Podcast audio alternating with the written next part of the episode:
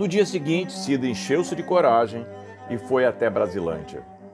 Chegando lá, respirou fundo e subiu a rampa do bagulho até a casa de Zeneida. Bateu palmas na porta e a tia de Arthur veio ver quem era. Elas se abraçaram e Zeneida convidou a entrar. A tia de Arthur preparou um café e as duas conversaram bem umas duas horas. Cida notou que as coisas agora estavam no lugar. Televisão nova, colchão novo, moringa também. Tomando cuidado para que a vizinhança não ouvisse o que estavam conversando, Cida contou desde o flagrante dos meninos até a clínica onde ele estava morando agora. Claro que tomou cuidado para não citar a localização. Quer dizer que os meninos foram presos por causa dele? Bom, primeiro que não eram meninos, eram maiores de idade.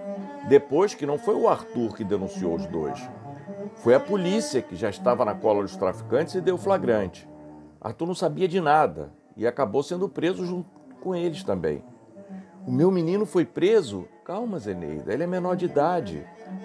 Ele foi levado para a delegacia junto com os traficantes e depois na frente do juiz, mas não foi preso. Cida não tinha certeza até onde podia confiar em Zeneida. É claro que não duvidava da tia de Arthur, mas pensou: se esses traficantes foram capazes de trazer aquelas armas para casa dela, armas essas que acabaram incriminando Arthur, poderiam muito bem obrigá-la a dizer onde Arthur estava escondido.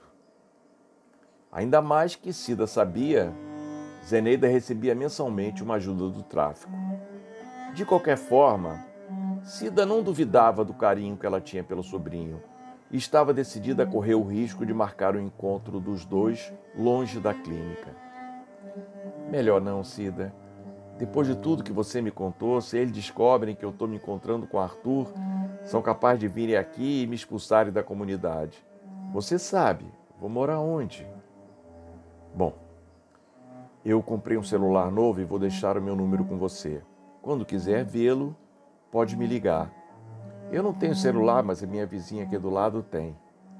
Eu vou te ligar depois do celular dela e você pede para o Arthur me chamar? Claro, Zeneida.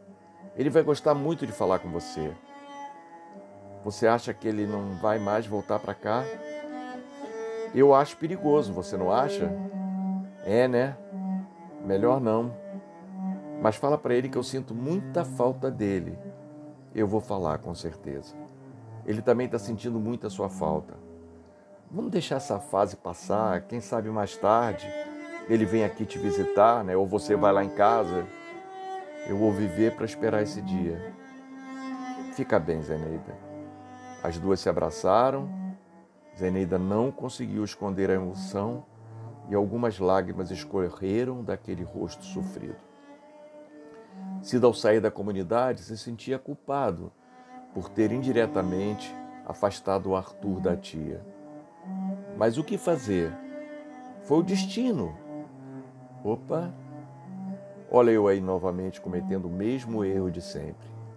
Nós sempre temos o hábito de culpar o destino por tudo que acontece de bom e de ruim na nossa vida, quando o correto seria crer e confiar na justiça de Deus.